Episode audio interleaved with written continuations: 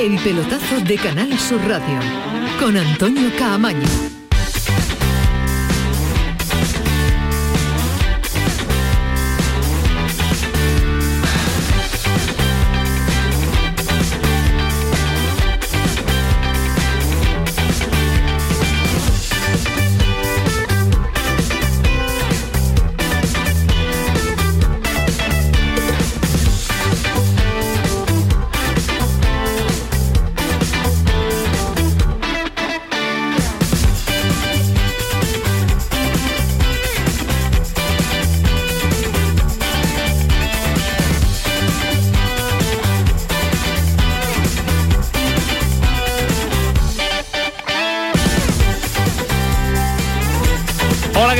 Noches, 11 y 4, esta es la sintonía de Canal Sur Radio, esta es la sintonía del pelotazo, en una semana que comienza ya, una semana coopera para el Real Betis Balompié, para el Betis, semifinales que recupera el partido de ida y vuelta, mañana viaja el equipo el equipo verde y blanco hasta Madrid, hasta la capital de España. El miércoles le espera el Rayo Vallecano. Cita histórica y está el Betis de nuevo a las puertas de una final de, Copa.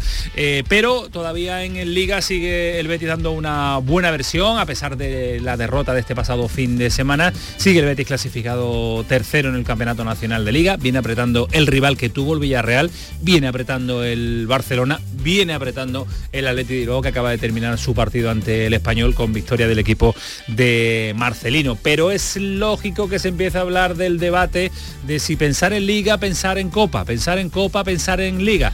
Así que Pellegrini lo tiene claro, cerró para mí prácticamente el debate ayer. No, no creo que tenga que ser prioridad, sino hoy día a lo mejor habríamos dejado cinco o seis jugadores importantes afuera. Y creo que no, lo hicimos porque el campeonato es tan importante como, eh, como la Copa. Es cierto que la Copa estamos ahí en la semifinal y estamos cerca de poder disputar una, final, pero en la Liga estamos también en puesto de Champions. Yo creo que hay que saber llevarlo las dos cosas con, con madurez. Entiendo perfectamente toda la expectativa que tiene el hinchada y la expectativa que tenemos nosotros también. La Copa no es prioridad, todo es prioridad, el partido a partido. Alejandro Rodríguez, ¿qué tal? Muy buenas noches. Buenas noches, Camaño, ¿qué tal? ¿Cómo ¿Entiendes que se pueda llevar todo adelante o hubo despiste en Liga? Se puede llevar todo adelante porque lo está llevando el Betis hasta hoy, ¿no? Eh, sería absurdo que no a partir de aquí ya ya a partir de semifinales no se puede llevar se todo, toca la final, la verdad es que lo está haciendo lo está haciendo realmente bien el Betis en ese sentido y creo que no hay que mm, creo que no hay que ir mucho más allá en el análisis del partido del Villarreal, más de eh, un muy buen partido entre dos equipos eh, llamados a pelear por el mismo objetivo. con un Villarreal que es muy bueno y que supo entender, leer mejor el partido y sobre todo aprovechar su oportunidad de adelantarse que al Betis le faltó quizá la frescura de otros partidos para poder hacerle más daño al Villarreal. Puede ser, pero que el Villarreal es muy buen equipo, ¿eh? que no es, tan, no es tan sencillo. Yo creo que eh, al Betis le ha ido bien con el plan de ir a por todo, dando rotación, dando descanso a jugadores, moviendo el equipo y no debería tocarlo y, mantener esa misma línea. ¿No intuyes despiste copero por tanto? No, no, no, no. Y Medina, ¿qué tal? Muy buenas. Hola, ¿qué tal? Muy buenas. ¿Hubo despiste copero en el Betis ayer? No, no, no, fue un buen partido de fútbol con un muy buen rival y que el Betis tiene problemas cuando tiene equipos físicamente muy fuertes que defienden de forma tan intensa. ¿Por qué tiene problemas? Porque, por ejemplo, contra el Atlético de Madrid, contra el Villarreal en los dos partidos, contra el Sevilla en Liga, es verdad que después hay matices como la expulsión en el derby, cuando los rivales son muy fuertes físicamente y defienden también, si el Betis no está tremendamente fluido, puede perder ayer. Fue un muy buen partido de fútbol para mí que ganó el Villarreal porque defendió muy bien y porque supo, tuvo la eficacia que el Betis tiene en otros partidos para ponerse por pues delante. Pues coincide también eh, Alejandro, coincide Ismael con eh, Pellegrini en el que no hubo despiste copero. Don Rafael Pineda, compañero del país, ¿qué tal? Muy buenas. Muy buenas, Antonio, ¿qué tal? ¿Hubo pensamiento copero o no? ¿O fue el Villarreal mejor que el Betis? Fue mejor que, que el Betis, no excesivamente mejor, un tropiezo absolutamente comprensible pero es complicado estar en la cabeza de los jugadores y yo creo que de forma, digamos, eh, sin tenerlos de, una forma voluntaria, sí, un poco así de forma inconsciente, estoy seguro de que en algún momento los jugadores del Betis se ahorraron alguna carrera o alguna acción, sobre todo otra vez después del 0-1. Es un partido que se podía perder pensando en lo que lo mucho que tiene en juego el Betis el miércoles. Así que no de una mera premeditada, y sé que, la derrota le ha sentado como un tiro al entrenador, porque el entrenador Manuel Pellegrini quiere ir a por todo, quiere a un equipo en Champions y quiere un equipo que levante un título, pero yo creo que de alguna manera la incidencia del partido de la semifinal se dejó ver en los jugadores. Después lo debatimos, es uno de los temas que vamos a plantear y poner encima de la mesa y nos va a contar a Fali también detalles sobre William eh, Carballo y la posible cercanía o no de la renovación y continuidad en el, en el Real Betis Balompié. Pero todavía quedan detalles por analizar de la jornada de este fin de semana. Ojo porque de los equipos andaluces, de los cuatro, solo 12 puntos en juego, un punto solo ha sumado eh, el Sevilla, lo demás son tres derrotas, la del eh, Betis, la del Cádiz y la del Granada. El empate del Sevilla sabe a poco, lleva cuatro partidos, ojo a los datos numéricos que tiene este Sevilla, porque lleva tres empates en Liga, una derrota en la Copa del Rey. A pesar de todo, sigue el Sevilla segundo, sigue aguantando el tirón y el ritmo del Real Madrid, ya a seis eh, puntos. Ahora vamos a analizar esa situación numérica y también la situación futbolística del Sevilla, si ha tenido bajón, si no ha tenido bajón, si empieza a pasarle factura también lo cargado de la temporada. Y en Cádiz preocupación por la situación en la tabla clasificatoria y además enfado con los arbitrajes que está teniendo el conjunto amarillo. Las esperanzas están puestas en la reacción del próximo fin de semana al partido ante el Celta de, de, Vigo, a ver si se consigue de una vez por todas una victoria en el nuevo Mirandilla. Vizcaíno, enfadado con los uh, arbitrajes, así es. Para mí, escandaloso arbitraje porque eh, ha habido errores que nos han perjudicado hasta el punto que hemos perdido el partido. Que yo no digo que no lo hubiéramos perdido sin esos eh, errores, yo digo que se han producido errores, que se han producido en contra nuestra, que se han producido porque no hay un criterio unánime y que la misma jugada siempre, siempre sale por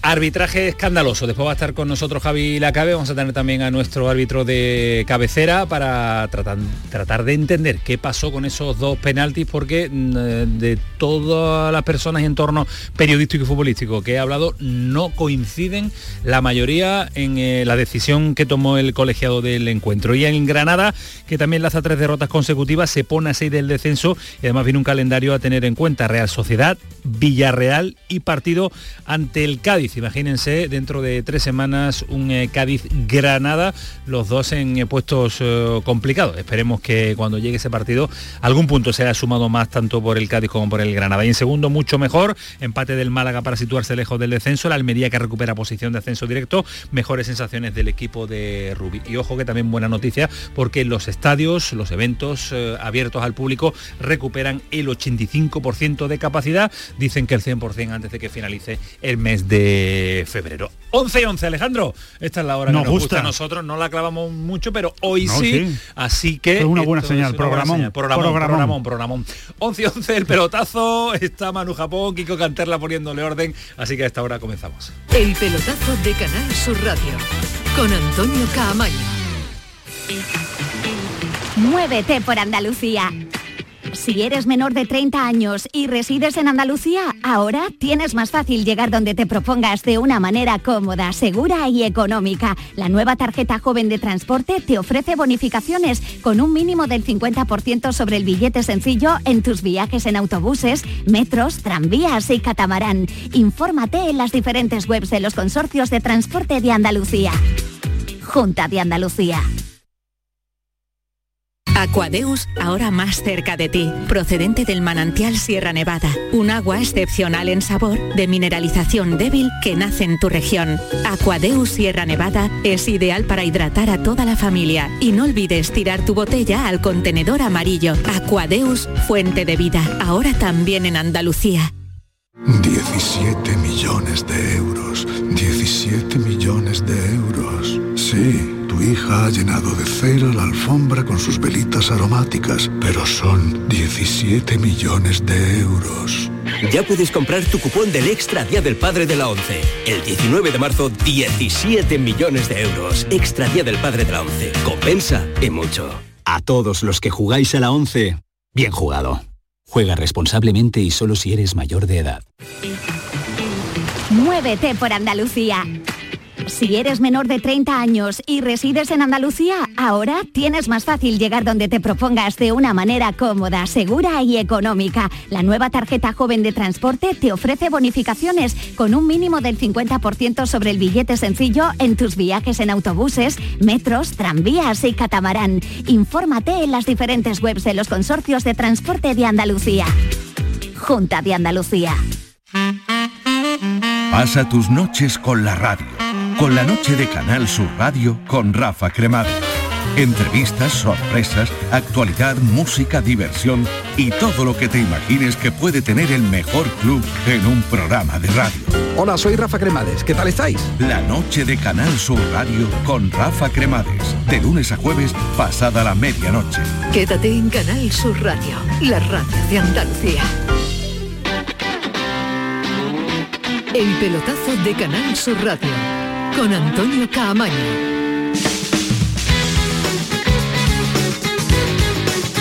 Seguimos, 11 y 14 de la noche, el pelotazo, Canal Sur Radio, hasta las 12, así que imagínense todo lo que está por venir y todo lo que le vamos a analizar y contar en este programa de lunes, un lunes en el que todavía echamos un poquito la vista atrás para... quedan detalles interesantes de la jornada del Campeonato Nacional de Liga, pero también tenemos que mirar en lo que está por venir, porque el miércoles es un día grande para el Betis, es la uh, posibilidad inmediata de meterte de nuevo en una final de la Copa del Rey. Ya ha llovido de la última final que disputó el conjunto verde y blanco con eh, Serra Ferrer en el, en el banquillo. Eh, pero aún así, el Campeonato Nacional de Liga, ya hemos escuchado a Fali Pineda, Alejandro, a Ismael Medina eh, dar en la primera pincelada de primer detalle de lo que sucedió en ese estadio, el último partido del conjunto andaluz, del, Betis en el día de ayer. Y insistís y estáis convencidísimos, aunque Fali Pineda introducía el pequeño matiz debate de que algo pudo pasar por la mente de determinados jugadores en el posible esfuerzo físico pensando en la Copa, la Copa del Rey. que no? no. Es decir, cuando tú vas por detrás en el marcador, claro que tienes un objetivo muy gordo, que es la Copa del Rey, pero el Betis salió a ganar. ¿Cambió algo Pellegrini? No. Pellegrini está habituado a rotar, siempre pone que pueda Canales y Fekir, porque son jugadores fundamentales, recuperó a Guido, eh, que jugó en el día de ayer, y el resto ha ido, ha ido rotando, es decir, William Carballo y Edgar ha habido momentos que no han sido titulares en el Betis, es decir, ayer hizo un equipo coherente que lógicamente cuando vas por detrás en el marcador con 0-2 la cabeza se te va un poco siempre hace equipos coherentes porque ha utilizado a todos los jugadores no es algo no y Juan, inhabitual. siempre también. Eh, sí pero que me refiero que podía haber hecho otra cosa no me refiero si piensa en la copa el entrenador deja a Fekir o a Canales en el banquillo.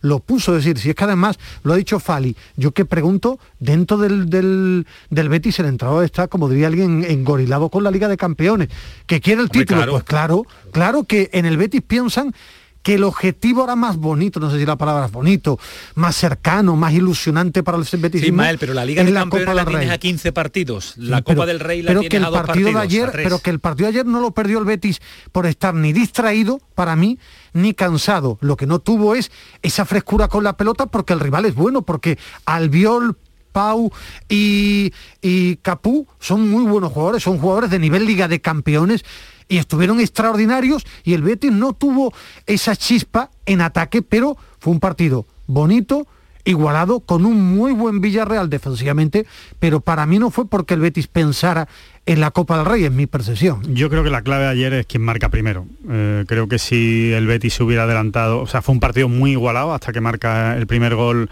el Villarreal en un clarísimo fallo defensivo del Betis. Eso sí, eso sí es un, fallo defensivo claro. No creo que sea por pensar en la Copa, simplemente es una, como diría aquel clásico, una desaplicación ¿no? en el, en el córner y, están los dos centrales solos. ¿no? Eh, creo que si el Betis se adelanta, seguramente en la historia del partido hubiera sido al revés, eh, hubiera ganado fácil el, el Betis o por lo menos podría haber ganado de una manera cómoda, pero bueno, se adelanta el Villarreal, defensivamente, como dice Ismael, estuvo, estuvo muy bien, el Betis lo intentó, eh, no es un equipo que te conceda mucha fluidez, hay que recordar que eh, el, Villarreal estuvo muy armado ayer en defensa, eh, los laterales estuvieron muy, muy, bien, muy bien ayudados para, para parar al Betis y, la verdad es que lo hicieron bastante bien no hubo, no hubo tampoco destellos de calidad, Eh, ¿no? yo- Quizá de yo- yo otros veo al partidos Villarreal tipo el Fekir peso de los equipos de Liga de Campeones. Es un buen equipo de Liga de Campeones. Aguantarme un instante porque voy a sumar al debate a alguien que eh, se ha calzado las botas, que ha jugado profesionalmente, comentarista de esta casa, entrenador, jugador, y que nos puede dar una idea de si hubo algún eh, tipo de despiste o pensamiento eh, copero en el día de ayer. Juan Sabas, ¿qué tal? Buenas noches. Buenas noches, ¿qué tal? ¿Se despista uno cuando tiene ahí a la vuelta de la esquina un partido así? No, ¿no? Yo te, yo te puedo dar la- la- las dos versiones que, que puedo daros, ¿no? Como, como jugador. Eh, te puedes despistar si, si estás a un paso de jugar una final, no, no en semifinales. Sea, tú cuando eres futbolista y sales en liga, sales con todos los sentidos para ganar la liga. En tu mente no está, nunca el partido del miércoles. Y ahora como técnico sí te lleva, sí te llega el pensamiento al miércoles. Pero ¿qué pasa?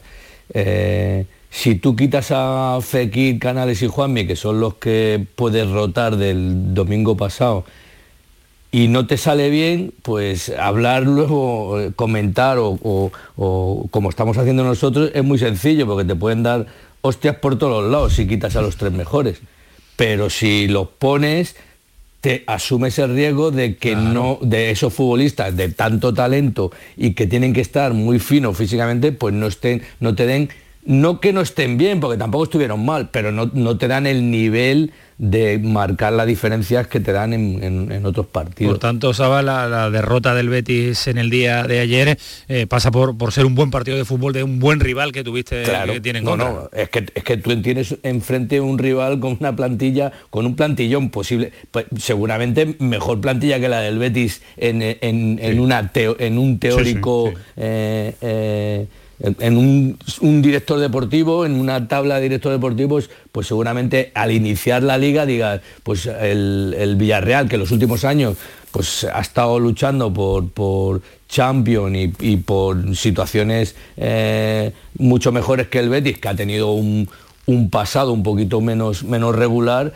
pues digas, pues tiene mejor, mejor plantilla. Pues ahora mismo, pues, por ejemplo, eh, no lo dirías porque el Betis está por encima, ¿no? Entonces, eh, al final las mejores plantillas la dan los resultados y los puntos, ¿no? Entonces, eh, se enfrentaron dos equipos muy parejos, dos equipos que les encanta eh, tener la pelota, llevar la iniciativa, jugar en campo rival y ahí, en esa igualdad, pues en un partido tan igualado, pues eh, se, se decanta a un lado a otro por, por detalles, por mínimos detalles. Yo creo que el Villarreal llegó más, más fresco a ese partido. Hace, hace unos eh, un par de lunes debatíamos en la Liga de, de Campeones, y ahora lo decía Ismael Medina, la ilusión de, y el engorilamiento de Pellegrini con- por pelear con la Liga de, de Campeones. Es verdad que empieza a apretarse. El Bueno, Barcelona lo- se lo- mete, lo el Atlético ¿no? está ahí, el Es que, Villarreal... es que aquí lo hemos defendido, es decir, es que el Atlético de Madrid va a estar ahí, el Barcelona va a estar Sí. ahí con estos refuerzos, el Villarreal va a estar ahí, es que la Liga Española tiene muy buen nivel y la Liga de Campeones va a ser dura, Aquí, lógicamente. aquí se abre un interesantísimo debate y es saber si el Betis, este Betis, es- va a ser capaz de resistir Tres ese asedio exactamente en tres competiciones y sobre todo pelear por estar entre los cuatro, entre los cuatro primeros. Lo dice Ismael.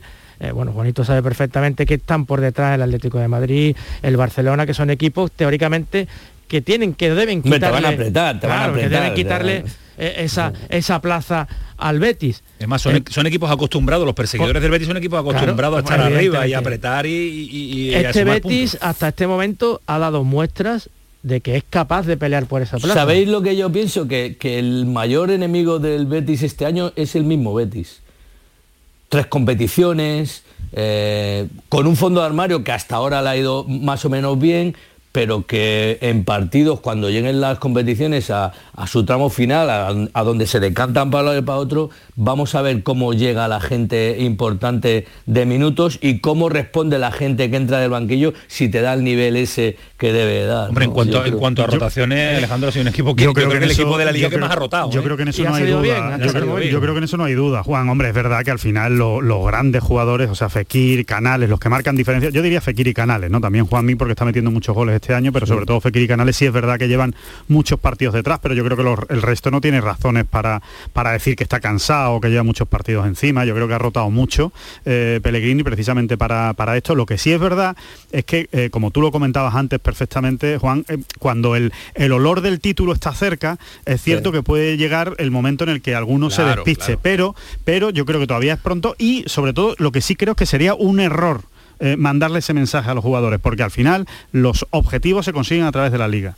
Y el hecho de estar el año que viene en Liga de Campeones te cambia completamente la vida. O sea, no tiene nada que ver en Liga de Campeones que en Europa. Es que al final el, técnico, eh, eh, los mensajes que dan se dan de puertas para adentro y sobre todo la rueda de prensa, ¿no? Porque tú das ahí pistas de lo que de lo que quieres. Pues ahora mismo seguramente que la euforia que había desmedida en, en todo el beticismo por, pues, por, por el partidazo que hizo el, Betis en, en, Copa, pues seguramente el míster y sus y sus ayudantes técnicos dentro de puertas para dentro del vestuario, pues seguramente haya frenado esa euforia, porque al final, si te dejas llevar por la euforia, al final eh, eh, es una cagada, ¿no? Entonces, pues, tú tú, tienes que ir manejando ese tipo de, situaciones dentro del, vestuario. Bueno, lo que sí está claro es que en el vestuario y el propio beticismo, ayer cuando el público se retira, que tienen que volver a salir a, saludar a los aficionados, lo que te demuestra es que el público quiere la Copa del Rey. Me explico.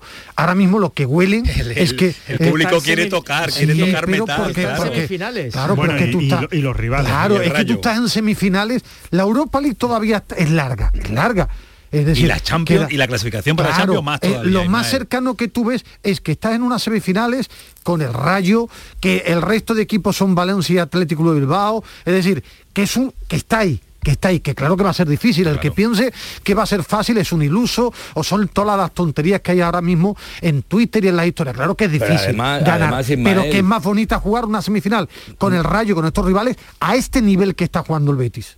Pero aparte, Ismael, yo te, yo te digo una cosa, yo, yo tengo dos títulos de Copa, yo prefiero ganar un título de Copa que entrar en la Champions el año que viene. Yo como futbolista... Gran titular. Otra cosa son los dineros de los clubes. Exactamente. el de la tabla de Excel... No, pero es que el futbolista, el futbolista quiere, eso. Quiere metal, claro. hombre, yo te hablo como futbolista. yo quiero ganar un título antes que, que, jugar la Champions. La Champions pues la, la intentaría jugar el, al año siguiente, pero hombre, para el, para el club para el club como institución eh, eh, es, mucho más dinero jugar la, Champions. Y yo creo que el aficionado también piensa como el jugador. ¿eh? Sobre todo, el aficionado quiere levantar el título como el jugador. como el Betis, ¿no? O sea, que tiene tres títulos. O sea, que no es habitual que, pueda, que dispute finales. y, un campeonato. Y, sobre todo cómo están las semifinales. Porque si tú en las semifinales te enfrentas al Barcelona y en la otra está el Madrid, Atlético de Madrid, pues en un momento dado es lógico que estés como más prudente. Y en una final, y en una hipotética final, si te enfrentas a Madrid y Barcelona, ya sabes que no eres el favorito. Y aquí, como ha llegado el Betis, de los cuatro equipos, eh, llega pues a una final. muy bonita. Eh, eh, claro, claro. Y, estás ya cerca. es, que, la, la coyuntura entrenador también eh, club aficionado existe, ¿eh? los intereses son, son, diversos y yo, dispares. ¿eh? yo, creo que no confluyen, y más, no, confluyen en el Betis, yo creo que el 99,99% te dice título, si no el 100%. El título de Copa la, la Liga de Campeones, la, la Copa.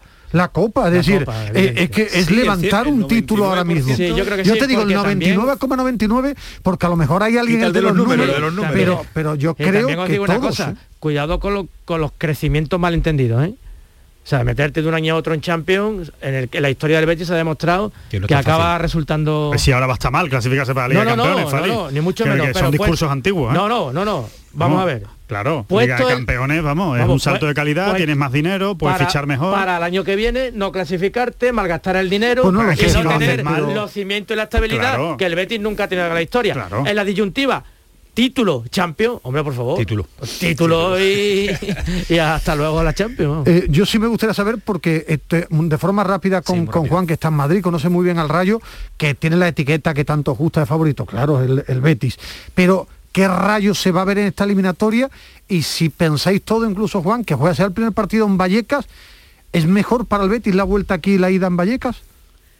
Hombre, siempre, siempre es mejor jugar a la vuelta en tu campo si te traes un resultado agradable.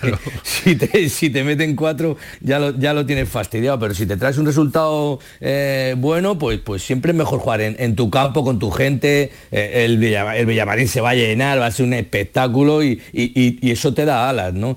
Pero es verdad que te vas a encontrar un rayo eh, que yo creo que no cambia su cara el, técnico lo tiene muy claro, es un, equipo valiente, un equipo que cree, un equipo que, que, eh, defiende bien, defienden todos, es un, es un, equipo muy, muy, muy armonizado y, muy equilibrado. La eliminatoria tiene una pinta extraordinaria, dos equipos que juegan muy bien al fútbol.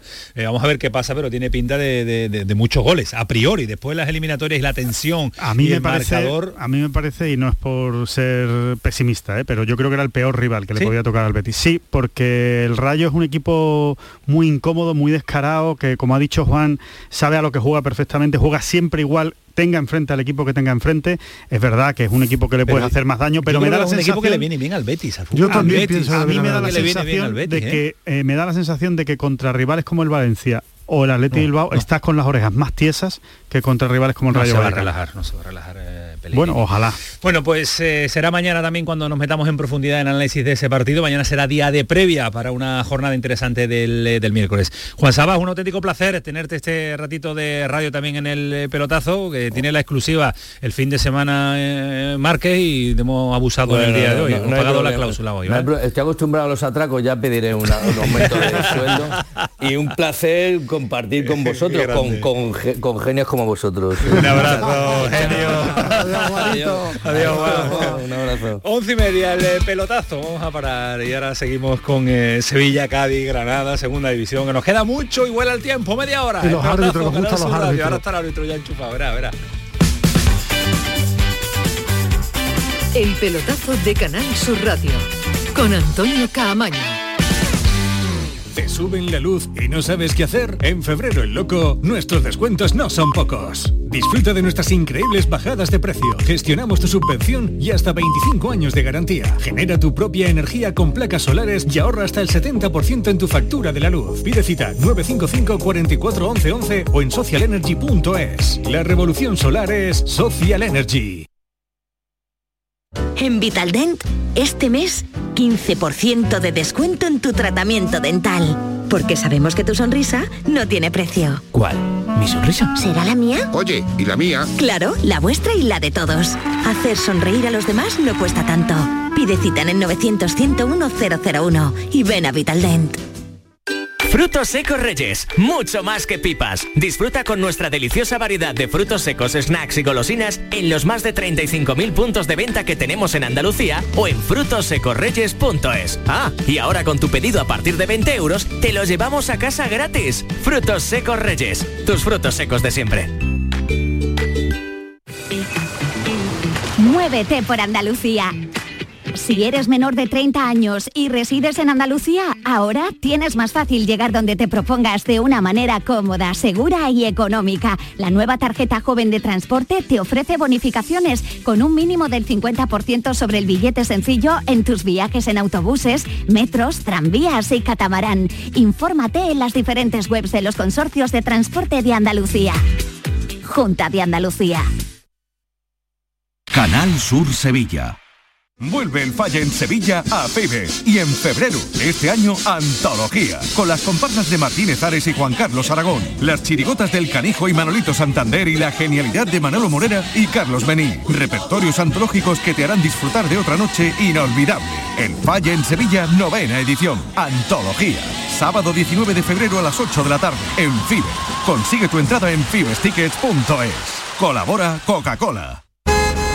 ¡Guau! ¡Vaya furgoneta! La he alquilado en Iberfurgo. Está súper nueva. No parece de alquiler. Ya, en Iberfurgo disponen de una flota en perfecto estado y te ofrecen presupuestos a medida. En Iberfurgo somos expertos en alquiler de furgonetas de carga, pasajeros y carrozados. Visítanos en iberfurgo.com o en Sevilla en el Polígono Industrial Parsi. El pelotazo de Canal Sur Radio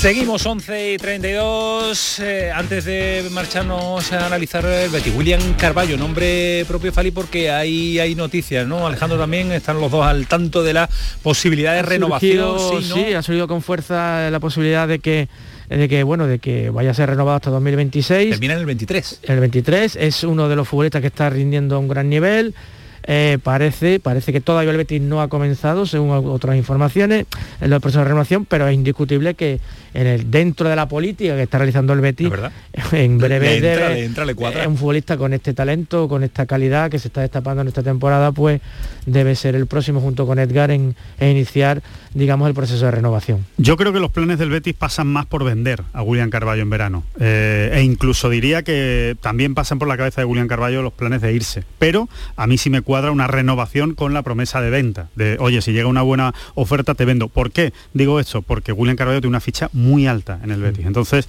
una renovación en teoría, cuando está jugando bien, sigue el man- jugador va a decir al alza, evidentemente, no, no, no va a renovar Claro. a la baja. Y se sigue Entonces- manteniendo la idea de que hay que vender a un futbolista. no, No, no, el Betis eso tiene no ha que vender. cambiado, eso no ha variado. El ¿no? Betis tiene que vender y ahora William Carballo William Carballo amortizar ese tiene que ser una oferta pero bueno si tiene ese contrato tan tan alto todo Bueno, lo que sea pues ahorrarse ficha Seguiremos al tanto, no va a surgir y no es el día ni la semana para surgir la renovación de un jugador cuando está eh, jugándose la- lo que está jugando el Betis eh, el miércoles en la Copa del, del Rey. Hemos escuchado la presentación del programa Manolo Vizcaíno, hablando de los colegiados, de los penaltis, del tratamiento arbitral al Cádiz. Escuchamos también a su entrenador, a Sergio González. Hay que hay circunstancias que no puedes pelear, ¿no? Yo digo que para mí los dos penaltis son muy de risa. O sea, no, no, no, está un árbitro de Champions League, un árbitro que está pitando en ligas mayores, la esta liga es la mejor del mundo. Son penaltis muy, muy, muy, muy rigurosos por decirte que, que, que, bueno, que pitarlos tiene que tener, bueno, no sé, al final la conciencia de cada uno, ¿no? Pero verdad que es difícil aceptar, asimilar que tú hayas perdido por ese tipo de acciones, ¿no? Puede haber metido la del Pablo en la primera parte, la de Muriqui en la primera parte, y te vas con la cabeza alta y, aceptando el resultado, ¿no? Pero con este tipo de acciones es más complicado porque nos estamos jugando todos muchos, las situaciones de dos es, y hay que afinar mucho ese tipo de situaciones.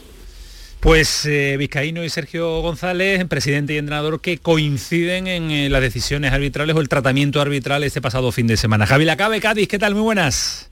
¿Qué hay? Buenas noches, Antonio. ¿Está ¿Cómo más estamos? tranquila los días con el paso de horas y demás o sigue el ambiente enrarecido?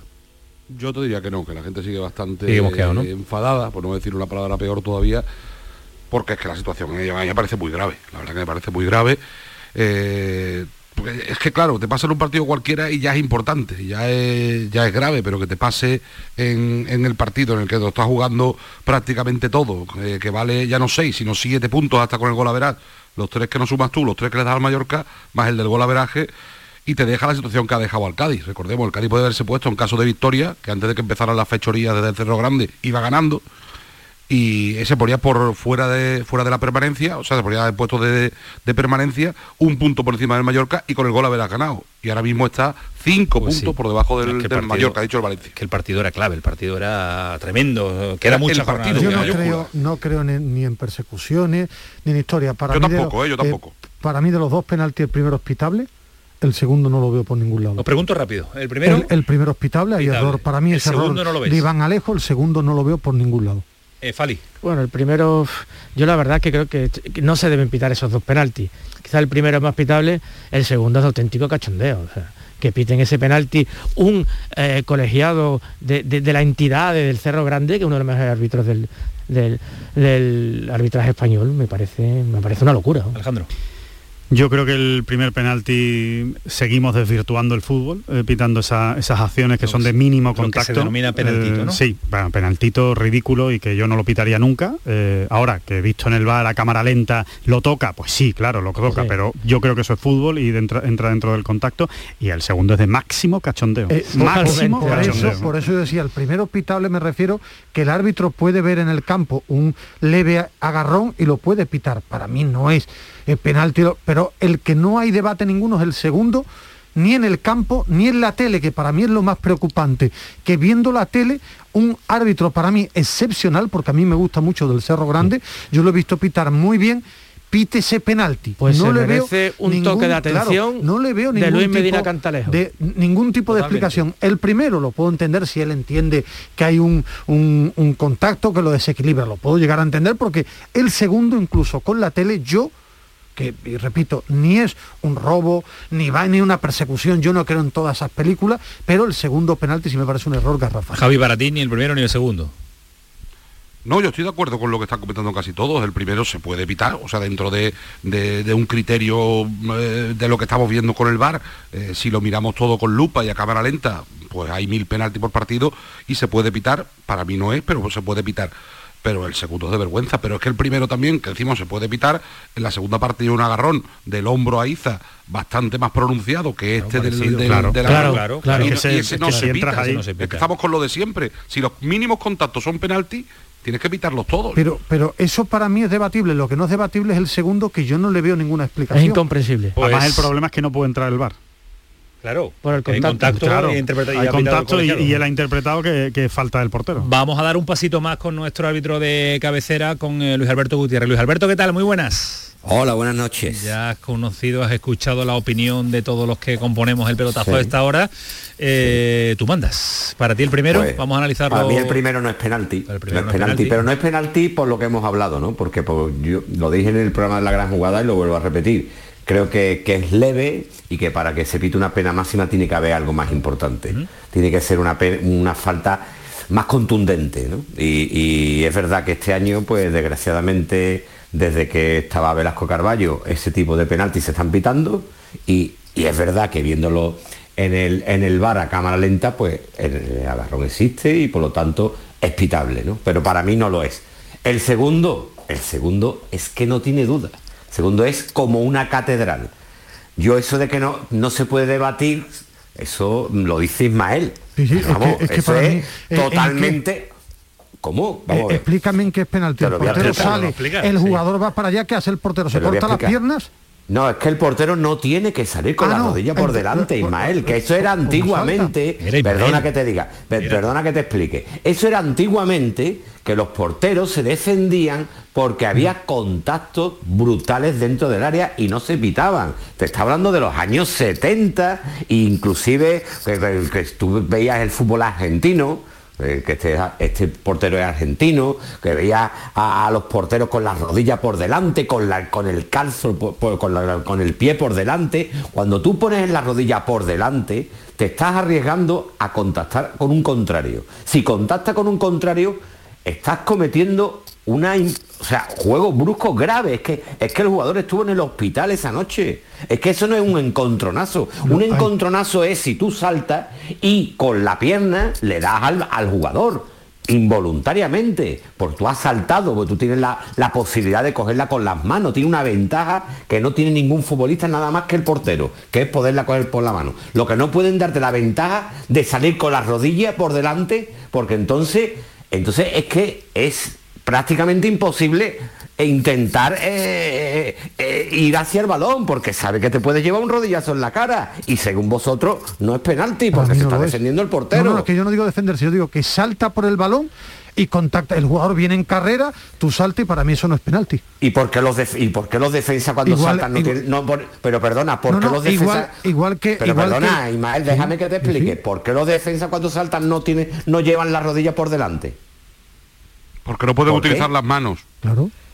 Porque no O pueden sea, que el las hecho manos. de, de es la utilizar las manos te da la, eso te da Te la, posibilidad de utilizar la rodilla. la No, te implica claro. un salto distinto. Claro. Te implica un movimiento distinto Tú en no, el salto. salta, tú no saltas con los pies juntos nunca. Gua- de- tú ¿cuántos- nunca yo no conozco, Luis Alberto, no conozco Sí, ningún sí, portero sí, que salga, juntos, que salga recto, Hombre, por favor. que salta en una yo no conozco lo mismo ustedes me- decirme un portero, Portero. que en un balón de falta de falta vaya y salga recto con las piernas, imposible, no conozco uno en mi vida, no lo he visto. Yo no conozco, bueno, pues yo No, a conozco ver, lo ninguno que a haya salido con la rodilla como ha salido, como sal- salió Conan el otro día.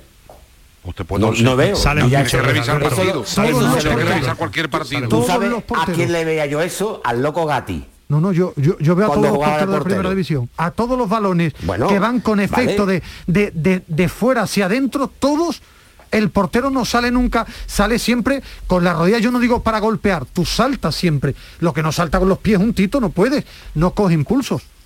Que no coge impulso. Bueno, pues yo, yo te voy a demostrar el, el domingo que viene y el sábado que viene que voy a estar pendiente de los saltos de los porteros y te voy, a, te voy a ¿eh? hacer captura y te voy a enseñar y te las voy a mandar Y para te- que veas que, y los- yo- que los porteros ya no salen con la Y rodilla yo, por y delante. yo te voy a enseñar Eso un montón de capturas de, de- Sí. de pelotas así a los porteros que no pitan penalti. No, no, que hay, pero hay choque. Sí, claro. En, en la mayoría de pelotas colgadas hay choque entre portero y delantero. Sí, En pero, muchos. por- pero, pero no de la rodilla. Si tú saltas normal y si chocas tipo- con el delantero, si el tipo es más no bajo pasa que tú, nada. es que si el delantero es más bajo que tú y tú estás saltando, le vas a dar, ¿no? ¿O- o qué Bueno, haces? son... eh, Si, Más, si espérate, tú, perdona, si tú perdona, colocas la rodilla, tú colocas la rodilla en esa posición, te arriesga que haya contacto. Si te, si hay contacto, el con- eh, tiene que ser punible y dentro del área es penalti. Pero, Javi. pero Luis, entonces estamos... eh, eh, y, por, ¿Y por qué no se mueve ni hace ningún gesto de ir por la pelota cuando viene hacia él el delantero del Mallorca en ese momento? Yo te pregunto. Estamos da- dando lo razonable, ¿no? Pues mira, ¿Por qué, pues- pues por qué- puede- por qué se queda hacer- quieto? ¿Por qué puede se queda quieto? a, ver si falla el portero en el bloque, en el, en el blocaje. No, se queda quieto porque él sabe que se va a lo del portero. Claro. Porque No, se le va, le va si- dos es metros de por hecho, encima de y hecho sabe se que se va a lleva, del portero. de hecho, eh, Es más, Javi, se lleva el si posible, rodillazo perdón, deja un porque momento, no deja un momento. Es que no salta. Deja un momento. Si, si, si pelea por la pelota, No se lleva el rodillazo. posiblemente no se lleva el rodillazo. Claro. Pero tú que puedes, tú quieto, puedes- tú puedes- pero tú puedes avanzar por si falla en el blocaje el portero, que puede fallar. Bueno, y no- pues estás pendiente por si el, el balón se queda suelto. Lo dejamos Es que aquí eso es- porque no nos vamos es a... que él no él va, poner él de no va a acuerdo, pelear ¿eh? la pelota en ningún momento. él se queda quieto porque sabe que se va a lo del portero. Es que si pelea la pelota, lógicamente a lo mejor le hace falta al portero, Falta ¿no? el portero. ¿Eh? Se queda quieto y recibe el... el O sea que entonces el portero, según vosotros, puede poner la rodilla por delante, no se le puede tocar porque es falta, la puede coger con la mano. Mm, No sé, creo con la la mano creo que sí, con la mano creo que sí. Con la mano creo que sí. Con las manos de que- toda la vida. Es que yo ¿Qué creo... más- qué más- no, digo que qué más No, ventaja le podemos no, dar al no, portero. que yo- Vamos, que yo ya. creo Está que- solo el hombre también. es Está que- solo el hombre. es que No, no Alberto, contra los porteros. Vamos a llamar a Gami. Es que, es que yo creo que pitan muchas faltas al portero que no existen, que hay un contacto hombro con hombro portero delantero, pero como el portero se tira, el árbitro pita falta. En fin, que no nos vamos a poner de, de acuerdo. Eh, la, cabe, ¿por qué se ha acordado Vizcaíno de Rubiales? Hombre, yo creo que ha hecho una continuación de la protesta quizás hace unos meses con la famosa aquella de Alberola y de, Claro. y, de, y, de la- y del penalti sobre Perea. Ya hizo una primera parte, una primera carta parecida a, a Rubiales. Eh, Luis, eh, míratelo del bar. Pues ha querido hacer seguir con, con ese, tono. Vamos a ver, vamos a ver que esas que yo- cosas yo- no suelen salir bien. factura, pasa Yo valoro, yo valoro mucho más la presencia, entre otros medios, aquí con nosotros en Canal Sur, eh, la entrevista que le hicieron Jesús y los Sí, sí, compañeros en- después del partido, que la carta en sí, que, que me parecía bastante aséptica y que no y, y que no y que no significa nada porque al final eh, cuando dice mira mí- mírate lo del bar si es que le llevamos mirando lo llevamos mirando todo el año y Ahora entra que- Medina Cantalejo dice que los penaltitos no son y siguen siendo penaltitos siguen No, pero, cayendo pero, el otro día lo debatíamos con, eh, con Luis Alberto, es que, eh, que Luis Medina Cantalejo en mitad de temporada no va a poder tocar un protocolo Bueno, y que, es, que inició la y que el- campaña. y que el Cádiz no está en descenso por los árbitros. Es decir, a mí me gusta ser claro, yo puedo debatir con Luis Alberto, al que admiro y quiero un montón, podemos debatir, y él sabe mucho más que yo de arbitraje, pero que el populismo de que se pierde por los árbitros, uno no gana y está en zona abajo por los árbitros, yo no lo compro. ¿no? Ismael, es mutuo. Es, mutuo mi Bueno, admiración. pues- la hora- la hora es para el los que hay mucho. El bar, el después. Como diría eh, el anuncio, el bar no engaña. Cuatro decisiones a favor del Cádiz, tres decisiones en contra del Cádiz, en lo que llevamos de temporada. ¿Qué bar, qué bar queremos cambiar? Cuatro decisiones a favor del Cádiz, tres decisiones en contra del Cádiz. Eso es lo que lleva el bar. pero, el- pero el- depende si son si son acertadas o erróneas no no que sean a favor o en contra, si son acertadas Bueno, o erróneas, depende eh, uno. lo que- lo si que el VAR VAR actúa en un cambia penalti el como un VAR, piano cambia- y le da la si razón a un el VAR, tenemos eso que no- eso no- cambiarlo. pero no, Es pero Luis, lo que el bar, decir- ¿qué significa, Javi? No, pero me está diciendo, no, cuatro actuaciones a favor y tres en contra. Si las cuatro son indiscutibles, ¿qué me está contando? Y las tres son, y las tres son todas no, discutibles, ¿no? Vaya, dependerá, no, no, vaya, no las he revisado, vaya, pero que dependerá de cómo sea cada uno. No vaya a poner de Yo acuerdo, discrepo, ¿eh? No vaya a y yo discrepo, acuerdo, si el ¿eh? partido, si el partido de ayer con otro arbitraje lo gana el Cádiz, pues posiblemente son seis puntos de diferencia. ¿eh? Bueno, pues O sea, yo creo que sí influye en la permanencia. Javi, el no es decisivo. El Celta de Sí, Vigo. que a este decir que de Cádiz no baja por eso, El a las dos de Ce- la tarde el sábado. El Celta de Vigo, ¿no? A las 2 de la tarde el sábado. Bueno, no te enfades, Javi. Sí, no, yo no me enfado, pero que me, hace gracia que todo el mundo del fútbol está de acuerdo. No he escuchado a nadie, a nadie, Bueno, son opiniones. a nadie decir lo contrario. Son opiniones, son A nadie. opiniones, son opiniones. Luis Alberto es, eh, es diferente. Gracias, Javi, cuídate mucho. Hasta luego, buenas tardes. Ah, buenas noches. Buenas tardes. buenas tardes, qué tío más grande. Adiós, Javi. Parece que está con... Pero no nos cuelgues, Está muy Javi, así, serio, ¿eh? está muy serio. No me Sí. cuelgues así, Javi, eh, no te vayas enfadado. Que no, que no se puede uno enfadar a la no, cama, pero ¿eh? a ver, pero si no es enfado ni con Luis Alberto ni con nada. Eh, el enfado es porque, hombre, eh, mm, eh, es que no sé cómo explicar que mm, hay, yo, yo entiendo que el primer penalti es discutible. Pero el segundo penalti de verdad, es que yo insisto. Bueno, ya hemos para mí empezado, el no empezamos, no empezamos, no empezamos. 11 y 25 de la noche. Adiós, Javi. Te queremos mucho. Adiós, árbitro, cuídate mucho tú también. Adiós, adiós, adiós, Lo adiós. que sí está claro es que se ha abierto la veda de la crítica, se ha abierto la veda de los comunicados, de los mensajes Bueno, el- en Twitter, el- de, lo, de lo, de lo, em, lo- de lo que sea. El Atlético Madrid está cabreado con los Claro, arbitrajes. pero síntomas, síntomas de que quedan 15 jornadas y todo el mundo ya empieza a echar sus cuentas, números y, y objetivos. Y ¿eh? Suele ser, suele ser muy mala señal. Eh, los equipos que se tiran todo el año quejándose de los árbitros y lamentándose y haciendo comunicados y pañoladas negras Pero y son- las bolsas de son- basura. son todos, Se ¿eh, acaba- Alejandro? Son todos, Pero que son son, todos. equipos que son equipos que Son acaban todos. yéndose a segunda división. el Betis, Y- y el Betis no, Madrid, el Betis que se ha- el Betis se ha quejado y está Y el- en la parte alta. Y el Madrid se queja a veces Digo también toda- arbitraje. a veces no, y va el primero. Digo toda la temporada. Si el Cádiz juega como el otro día, se puede salvar. Sí, el Cádiz. No, es una pena que no, y hablaremos. Ha de mejorado la con Sergio, ¿eh? resurrección Ha mejorado futbolística y ha mejorado una barbaridad. Vamos a ver si los fichajes terminan de, de encajar y de dar el rendimiento que necesita el Cádiz en este tramo de la temporada y en lo que en lo que queda.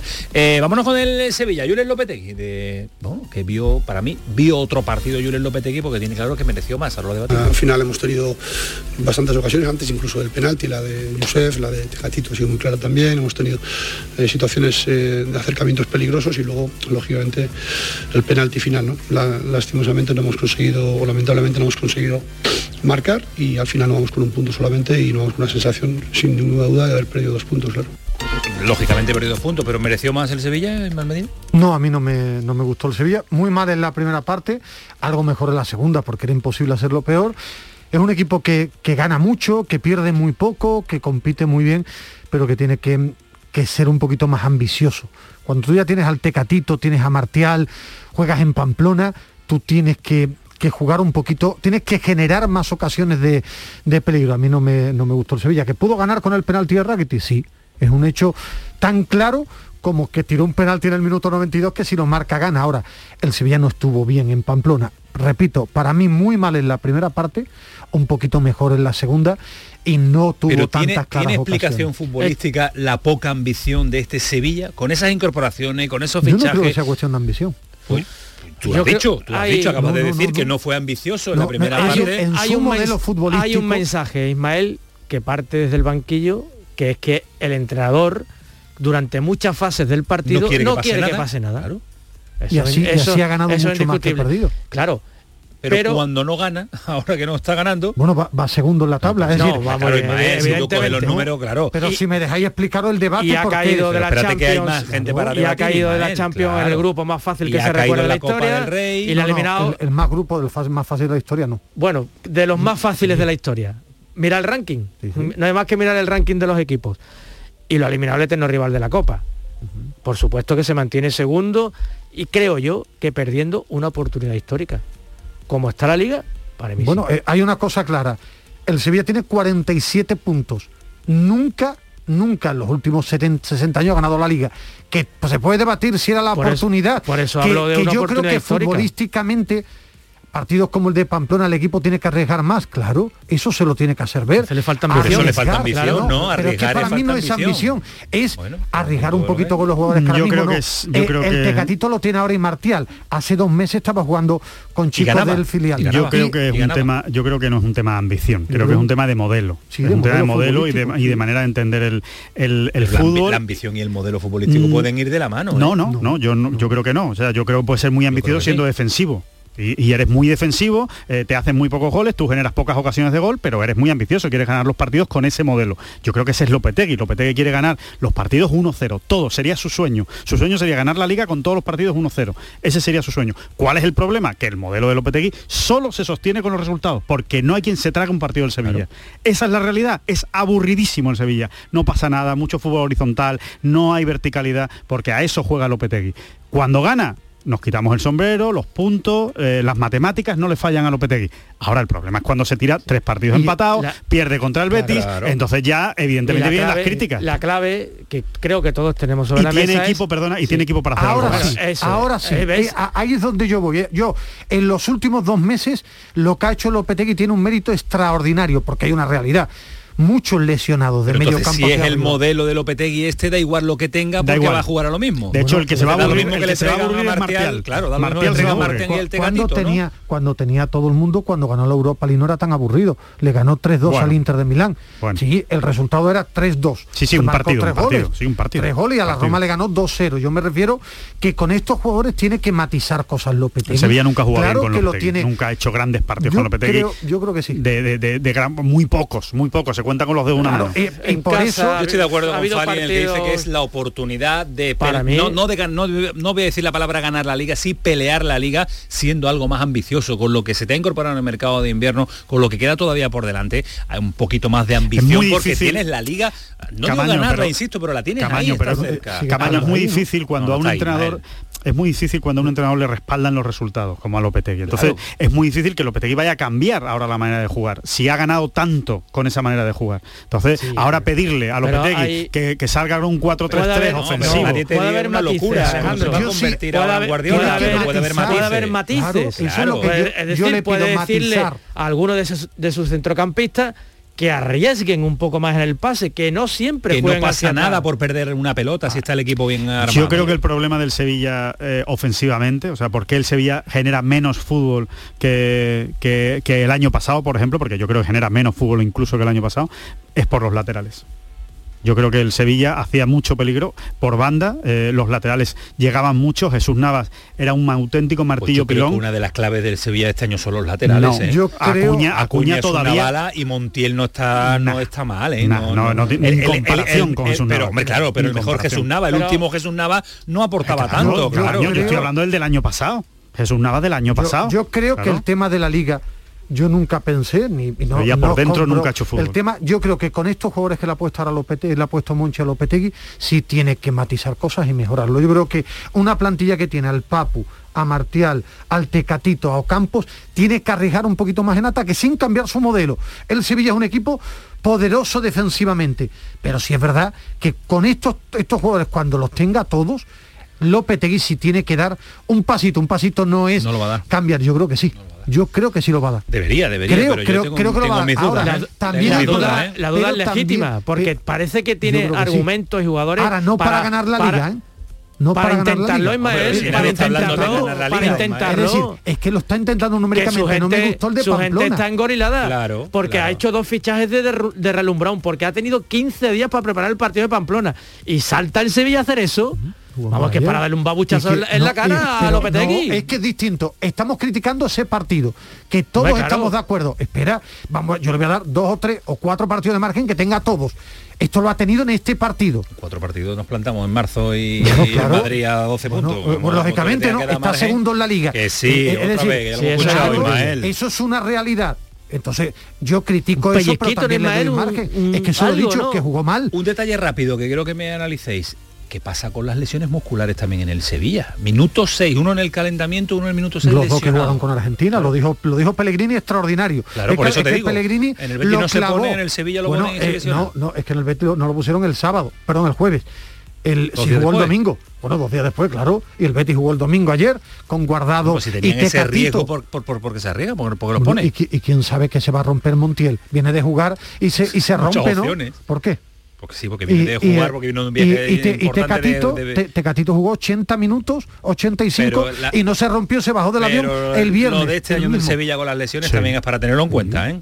Y es para analizarlo. ¿eh? Bueno, yo creo que no, no, no, no se le esconde a nadie, ¿no? Que el Sevilla juega con una exigencia física muy grande, ¿no? Lopetegui, eso, eso es una realidad. Y los, y los jugadores que encima tienen partidos internacionales, pues lo acaban pesando, ¿no? Eh, otros jugadores que no tienen, otros jugadores que no tienen partidos internacionales, como Jordán o como Rakitic, pues sí le aguantan, ¿no? La, la temporada y ese nivel físico, ¿no? Yo creo que ese es el gran problema. Ahí tenemos los casos de Nesiri, los jugadores por banda, todos los jugadores físicos del Sevilla, pues Diego realmente Carlos lo lo pasan juega mal. todo, por Y ejemplo. a Carlos Terminamos. es un prodigio Eso es- físico. Yo creo que ese es pura genética, ¿no? Rápidamente, ¿os preocupa el Granada, las sensaciones que está dejando Sí, sí. últimamente? ¿Te preocupa, Ismael? A mí, sí. A no, que- a mí no, a mí no, porque creo que tiene mucha mejor plantilla que 6, 7, 8 equipos de, de primera división y creo que la plantilla al final sale creo a relucir, ¿no? Y Que ayer compitió bien, ¿eh? Sí, Granada, ¿eh? ayer no hizo mal Ayer partido. A mí la Granada- segunda parte no me gustó. A mí Hombre, la primera sí, la segunda... Es que el Madrid aprieta, es que está jugando el Bernabéu. Le, le Pero- faltó quizás salir un poco Sí, pero más. no, Sí, no es el, dar no- algún no es no ¿no? es el partido de ayer para analizar al Granada que estamos viendo. El partido hace tres jornadas que no gana, viene de El equipo un ha perdido un poquito de tensión. Esa tensión que tenía que cuando se recuperó la ha perdido y debe y debe por supuesto recuperarla cuanto antes. Yo la, la ha pillado también un calendario complicado un en los últimos partidos. Real Sociedad y Cádiz. son muchos fichajes. Yo quiero ver qué tal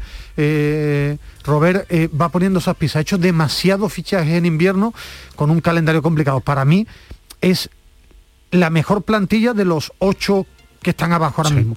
Por encima incluso del Getafe con Pero sus que- fichajes. grandes plantillas se han ido a segunda. Sí, pero, no que es, pero no pero no una plantilla de esas que tú estás diciendo. No Para- es una plantilla de gente salva. de vuelta, que, que- que esto se le viene muy encima, jugar por descender. No, es una plantilla yo creo de gente joven, comprometida, Bueno, que quiere bueno, hacerse... Tiene, tiene de todo, tiene de todo. Tiene veteranía. Pero- tiene pero veteranía comprometida, años. ¿no? Yo sí, eso sí, no claro, veo- que sienten mucho ese escudo y esa camiseta. Por eso, claro. ¿no? No veo yo el, ese problema que sí podía haber en los Atlético Madrid de los Hasselbein, ¿no?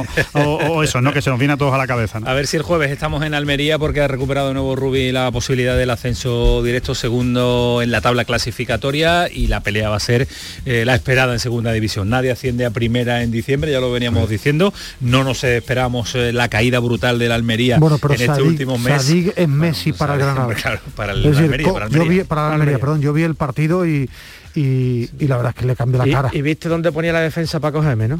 Qué barbaridad. Qué barbaridad. que empezó, que empezó barriendo los dos primeros partidos. A ti siempre te ha gustado más yo- mucho. Hombre, los resultados le avalan, ¿no? Bueno, que nos vamos. Eh, ¿Cuántos días queda para Soleil? Eh, me has pillado. ¡Ah! Me gusta pillado. pillarlo hasta ahora. Yo diría 640 y algo. 640 y algo. ¿Estás aficionando a Ismael al gol? Sí, sí, sí, sí. Me ha preguntado, me ha un español que ha estado para ganar No, a Adi Arnau, sí, John Ram. en Arabia Saudí. Esta, esta semana compite John Ram, para que estés tranquilo, en Fénix. Lo vas a poder ver. Arizona. En Arizona, correcto. Gracias, Felipe Pineda. Nada, gracias a ti y a todos vosotros, Adiós, Medina, cuídate mucho tú también, ¿eh? Yo lo intentaré, lo ya, intentaré. pero no lo consigues. Estás No, de lo más de mal en peor. No, no, estoy bien, estoy bien últimamente. No, no, no, no, no, no No, te veo estoy bien. bien. No, no, no. Ah. Eso, eso, ¿cómo va la rodilla? No, eso ya está. Ah, eso es lo que me Pero preocupa. estoy a mí. menos avinagrado. a las ocho y media no. Esto fue el pelotazo. Sigue siendo Canal Sur Radio. Que pasen una buena noche. Adiós.